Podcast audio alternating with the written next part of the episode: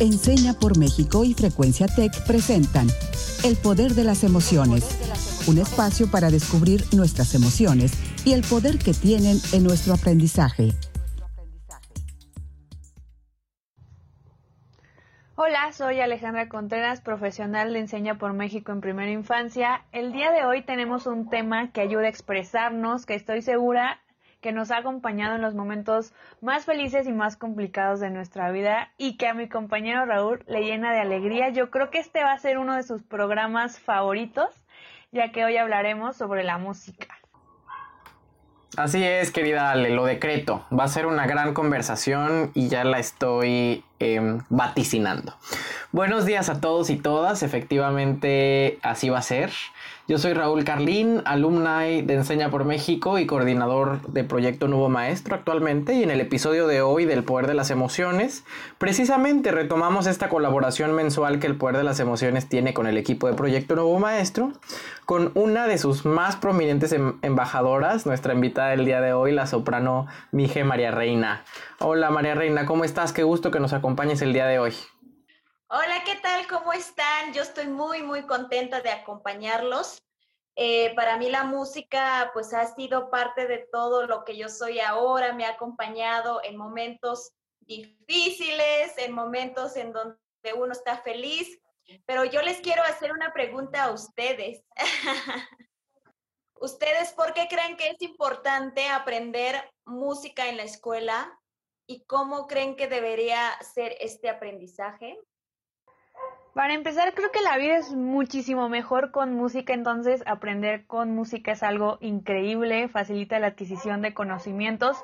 En preescolar, que es el nivel en el que yo me encuentro, es una práctica muy común acompañar el aprendizaje con música, pero a veces creo que no lo utilizamos en todo su potencial, regularmente lo empleamos para saludarnos, despedirnos, pero creo que no hay que limitarnos solo con eso, podemos utilizarlo para aprender sobre emociones, matemáticas, idiomas y como bien lo mencioné, ayuda a facilitar procesos cognitivos que son muy, muy importantes en la primera infancia, como la atención, la creatividad, y por eso debería ser parte de un paquete básico de la educación eh, yo creo que nos ayuda a brindar una educación integral, incluso aquellas personas que tocan instrumentos adquieren muchísimas habilidades en términos de memoria, resolución de conflictos, atención a detalle, coordinación. Entonces, yo creo que nos da muchísimas habilidades, muchísimas oportunidades y que es algo que tenemos que explorar más en todos los entornos educativos.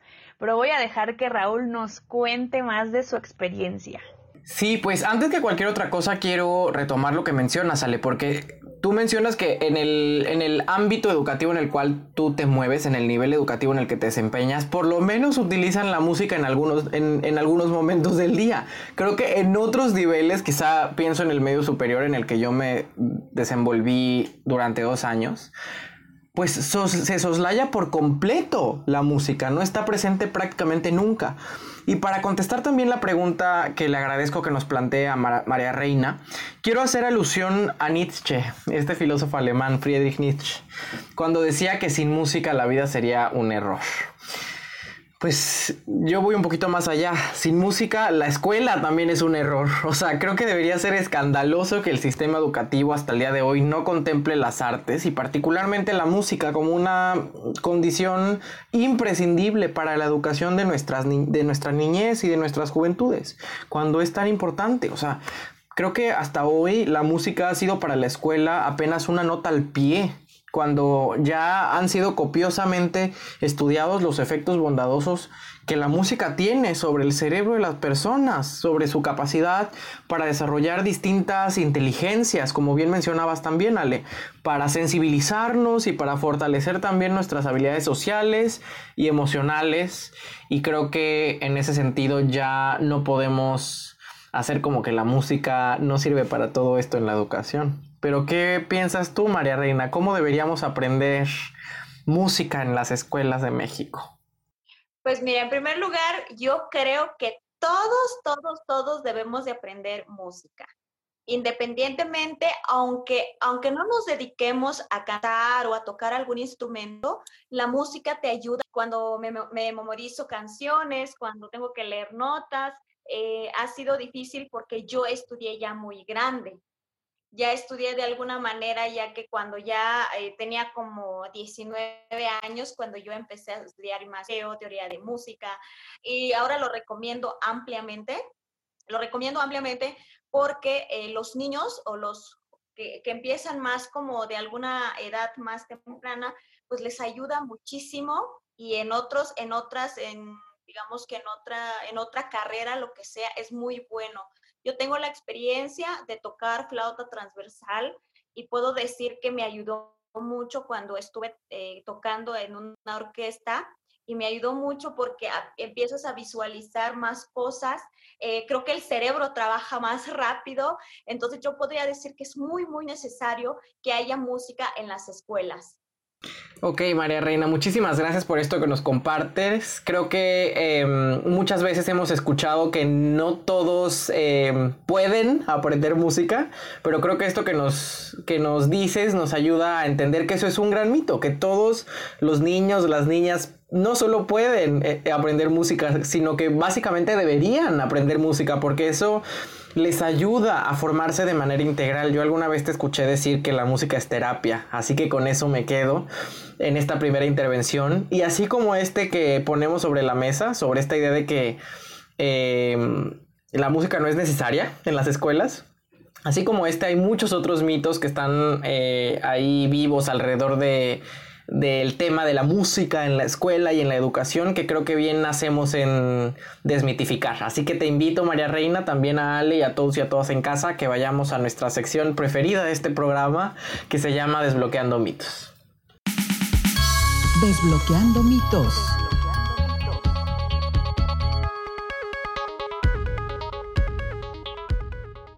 Raúl, y creo que también había otro mito que mencionó María Reina de que solo podemos aprender música cuando somos pequeños. Ella nos dijo que ella ya aprendió grande, entonces creo que eso nos dice que siempre seguimos aprendiendo, entonces no hay que cerrarnos a ese mundo de posibilidades.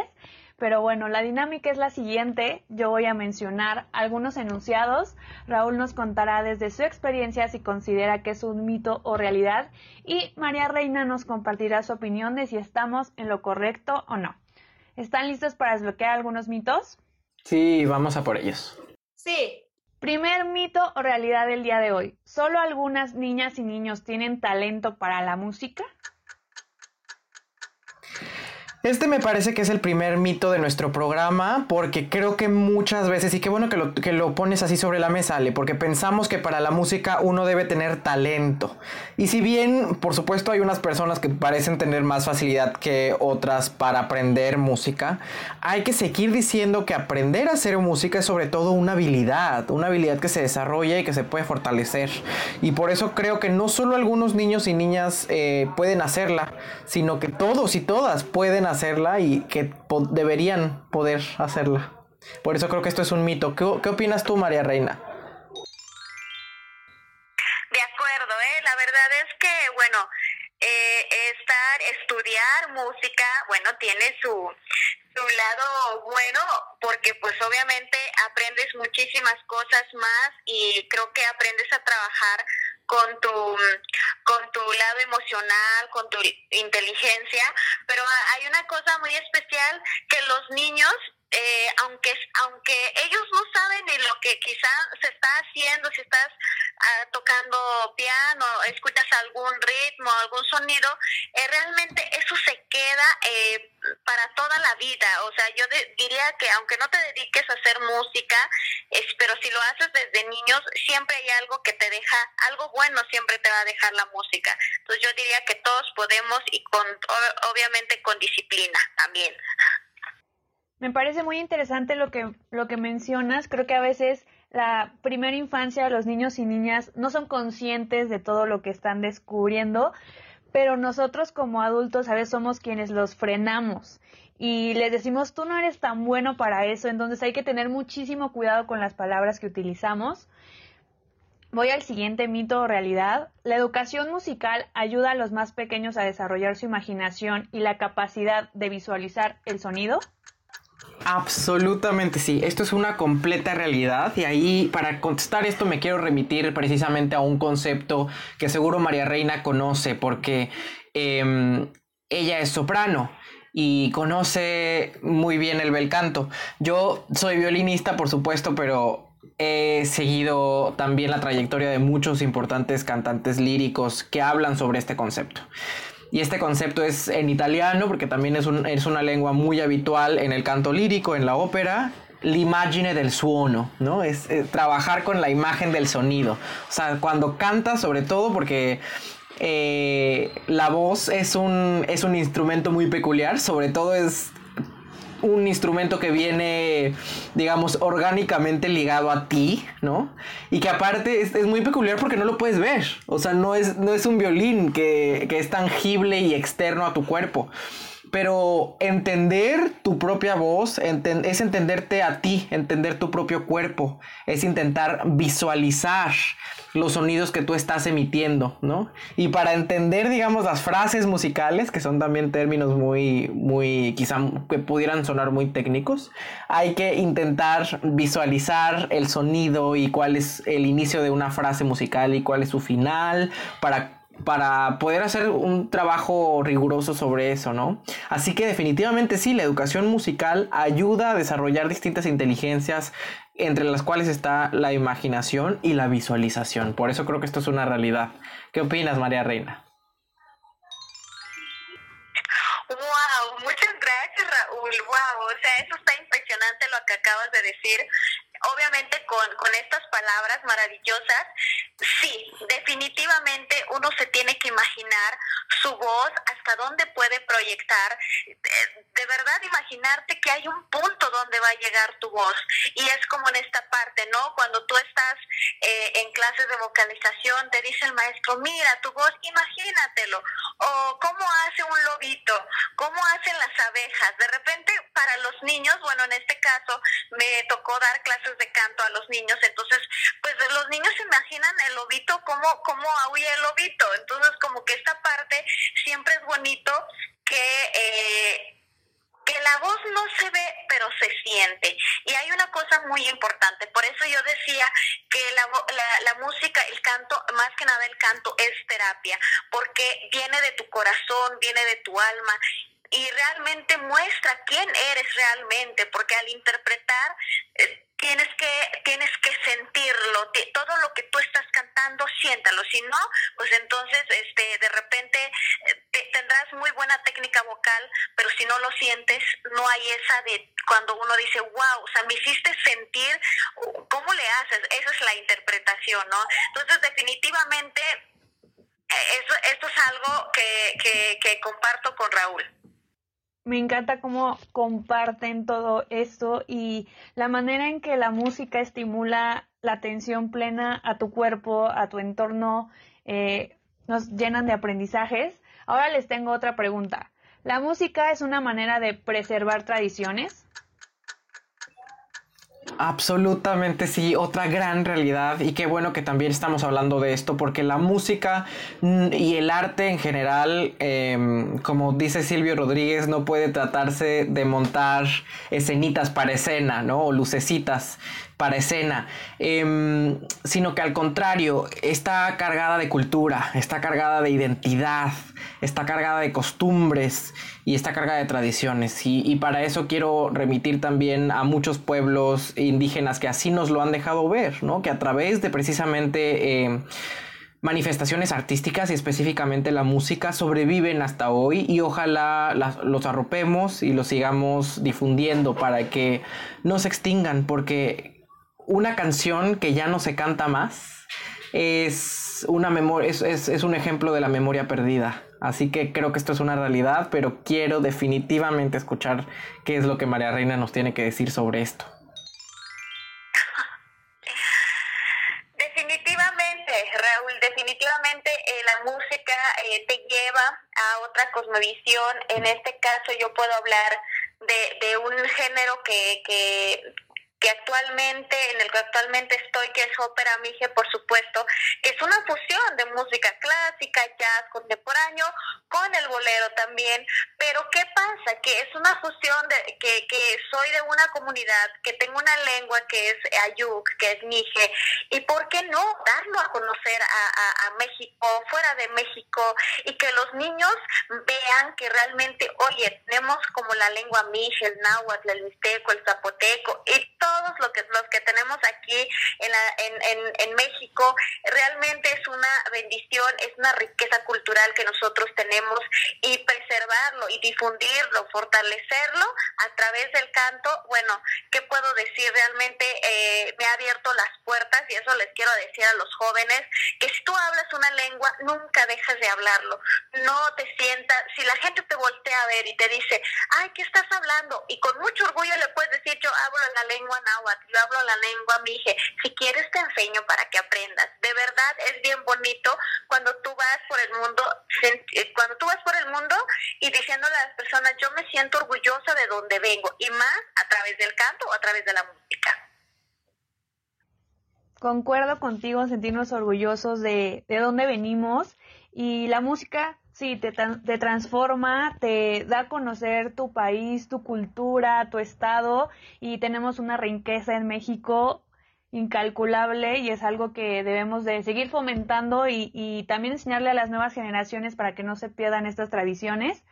Siguiente mito o realidad. Fomentar el aprendizaje musical desarrolla habilidades socioemocionales. Yo creo que esto es una realidad. Eh, una verdad del tamaño de un templo, o sea, y creo que hasta no hace mucho le, pudo, le pude poner nombre, o sea, me pude dar cuenta que durante mi formación musical yo estaba desarrollando al mismo tiempo habilidades socioemocionales. Recuerdo a mi maestro de violín dándome clases, pero sobre todo recuerdo cuando yo estudiaba muchas horas al día en casa y siempre lo hacía como si fuera un ritual en el baño, porque María Reina no me va a dejar mentir, hay una acústica particular en los baños de las casas y lo hacía siempre frente al espejo y con un metrónomo y, poniendo mucho, mucha atención, como decía Ale, a, lo que pasaba en todo mi cuerpo. O sea, definitivamente estaba desarrollando mi atención plena. Está esta idea errónea de que quien toca violín, por ejemplo, solo tiene que eh, amaestrar sus manos, sus brazos, sus dedos, pero definitivamente aprender cualquier instrumento te hace conocer todo tu cuerpo. O sea, yo tenía que estar al pendiente de, cualquier tensión que pudiera estar interfiriendo en mi técnica, ¿no? No solo en mis brazos, también en mis hombros, en mi cuello, cómo estaba, por ejemplo, parado, cómo hacía, mi, maestro me decía que tenía que hacer tierra, ¿no? O sea, tenía que estar bien plantado sobre, el, sobre, mis, sobre, sobre, sobre, la, sobre la tierra, sobre mis pies. Y eso, por ejemplo, es un, un, es un gran botón de muestra de cómo desarrollar autoconocimiento a través de aprender un a, través del aprendizaje de un instrumento musical. Em, desarrollé muchísima tolerancia a la frustración, muchísima paciencia, muchísima disciplina para autocontenerme y no eh, botar el violín ante el primer pasaje que no lograba salir, ¿no? Que no lograba suceder como tenía que suceder. Entonces, definitivamente aprender un instrumento musical, el aprendizaje musical desarrolla distintos tipos de habilidades sociales y emocionales. ¿Qué opinas, María Reina? ¿Cómo lo viviste tú? pues yo podría compartir lo mismo que tú, Raúl, pero en este, en cuestión de cuánto, pues por supuesto que la seguridad ante todo, ¿no? Sentirte segura y más cuando, cuando vas a estar en un escenario tan grande, eh, cuando toca estar con un público, siempre es como tener la seguridad de ti misma. Y cuando estamos en, en por supuesto, en clases de, clases de canto, eh, eh, de alguna manera yo podría compartir mi experiencia porque pues en algún momento, por supuesto que me frustré, en algún momento yo decía, a mí no me va a salir el, el, el cómo, cómo canta una cantante de ópera, cómo es su voz que se hace, que la tesitura, que la coloratura, yo no, nomás no entendía al principio y también tiene que ver eh, ¿Cuántas ganas eh, tienes de cantar, de tocar algún instrumento? El realmente, si tu sueño es tan grande para tener la paciencia. Porque eh, yo hace un, eh, algunos días yo, está, yo publiqué en mis redes sociales en donde yo decía que han pasado más de 15 años cuando yo cantaba canciones populares y cuando te cambia la voz, cuando va transformando tu voz, es con mucha paciencia y es cuando entiendes que ha pasado muchos años, pero que tú tuviste eh, las ganas y los sueños muy grandes. Y eso la verdad es que ha sido eh, una, de alguna manera, muy, muy, bonito recordar aquellos tiempos y ahora decir, bueno, sigo trabajando en mi voz, sigo eh, realizándome y por supuesto, ¿no? Pero, pero el canto eh, es, es, es también muchísima paciencia. Entonces yo definitivamente estoy de acuerdo con todo lo que está diciendo Raúl y yo creo que que lo más importante aquí es cuánto tú quieres algo en esta vida para que lo puedas conseguir. Me encanta. Y voy al último mito o realidad del día de hoy. La música como materia no tiene relación con las otras materias. Mito total y yo siempre, siempre lo puntualizo porque tiene una gran relación la música, por ejemplo, por decir algo, con las matemáticas. O sea, creo que muy pocas personas lo saben, pero si yo tuviera que decir, un definir al inventor, por ejemplo, de, las, de los instrumentos de cuerda, yo definitivamente diría que fue Pitágoras. O sea, fue Pitágoras quien agarró una cuerda, la tensó y se dio cuenta que si la percutía obtenía un sonido y que si la tensaba en otro punto obtenía otro sonido de diferente altura y ahí comenzó, ahí comenzaron a, nacer los instrumentos de cuerda que luego fueron un violín y un, y un cello, una viola, un contrabajo, una guitarra, etcétera, ¿no? Eh, eh, para, para poder solfear tienes que entender los compases que son realmente fracciones, el compás de tres cuartos, el compás de cuatro cuartos, el compás de seis octavos, ¿no? Eh, por ejemplo, leer partituras también también te permite desarrollar habilidades de lectura y de escritura, por supuesto, ¿no? De asociación, hay que, eh, al tocar un instrumento, hay que entender cosas sobre la física del sonido, eh, la historia de la música o la apreciación musical te permite conocer eventos históricos importantes, darte cuenta que la historia del arte implica eh, reconocer también la historia del mundo. Entonces, claro que la música tiene, tiene relación con otras distintas materias. ¿Cómo lo ves tú, María Reina?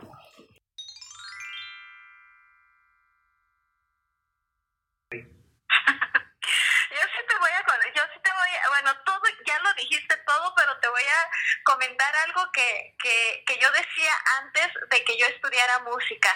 Y justamente a qué viene esto, a que cuando yo empecé a, a, estudiar muy, muy, ya muy, ya muy tarde, yo creo que sí ya estaba muy grande, porque eh, yo, yo nunca quise estudiar música y muy poca gente lo sabe, ¿no? O sea, música en general, o sea, ya de manera profesional. Yo, a mí toda la vida me ha gustado cantar y yo cantaba y porque pues también el oído, pues eh, tengo buen oído y creo que era muy afinada, aunque yo no había visto nada de solfeo, nada de música, ¿no? En, ah, de manera ya más como que el solfeo ya te hace, por supuesto, que conozcas más, pero en ese tiempo yo decía, hace más de 15 años, yo decía, yo no voy a estudiar solfeo, yo no voy a estudiar música, me gusta cantar y ya. Entonces, cuando, cuando, cuando, cuando yo empiezo a estudiar, cuando conocí a Joaquín Gazón, él me decía, tienes que estudiar todo, tienes que estar en un coro, tienes que venir a clases de solfeo. Y yo decía que yo no quería, porque, eh, porque no, porque yo quería cantar nada más. Y ahí está el, el, lo que está mencionando Raúl, es que dice que, que nunca pensé que, como yo dije, ay, yo voy a estudiar música porque, porque a mí se me dificulta mucho la matemática. Entonces, la matemática para mí era una materia muy difícil en la secundaria.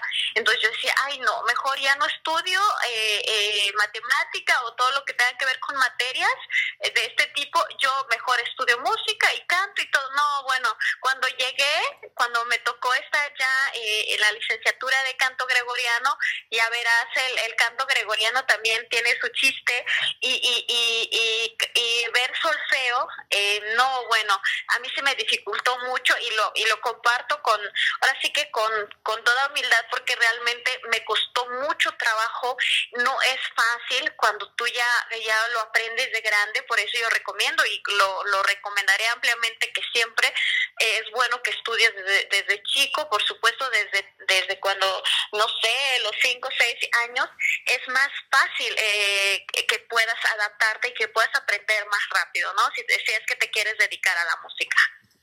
Gracias, querida María Reina, por esto que nos compartes, te lo agradecemos de corazón. Y pasamos a esta, nuestra última sección del programa que desbloqueaste hoy.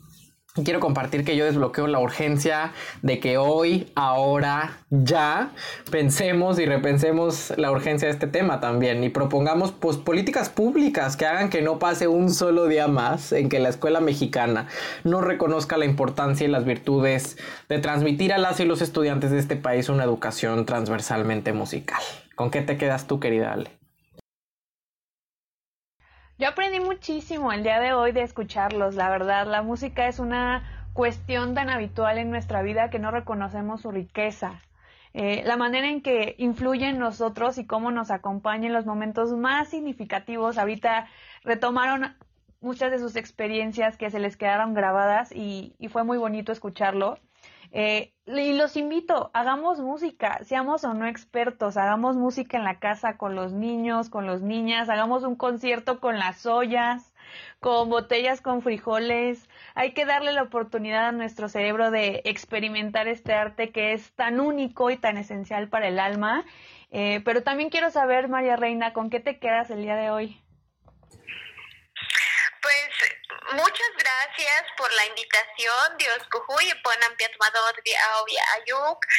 Eh, yo me quedo con que haya más espacios como este, como este es su programa, porque eh, realmente lo que hace falta, como ustedes lo mencionan, es música en casa.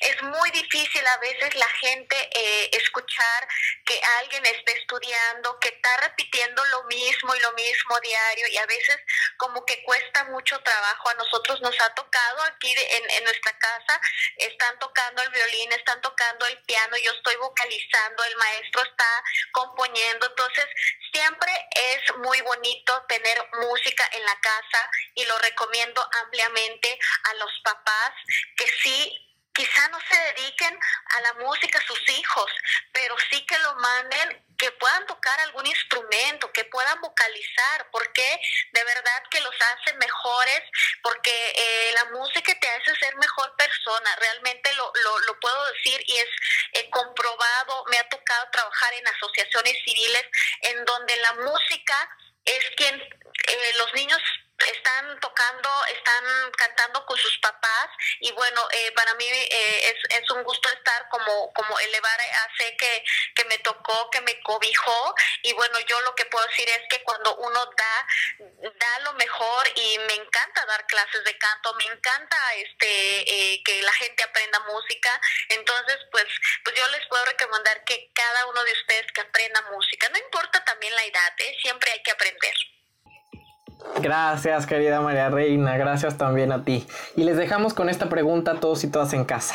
¿Cómo podemos fomentar la música para un aprendizaje integral? Y nuestra frase del día de hoy del famoso director de orquesta Claudio Abado.